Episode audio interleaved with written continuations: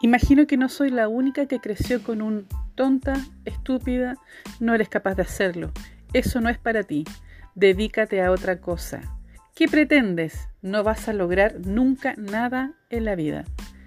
Imagino que mucha gente tuvo que haber pasado por este tipo de infancia, pero lo importante es crecer y entender que no siempre tenemos que apegarnos al pasado. Este podcast es justamente para tratar todas esas vicisitudes que nos transformaron en alguien mejor, en alguien que dejó de ser víctima y creció para ser realmente una mejor persona.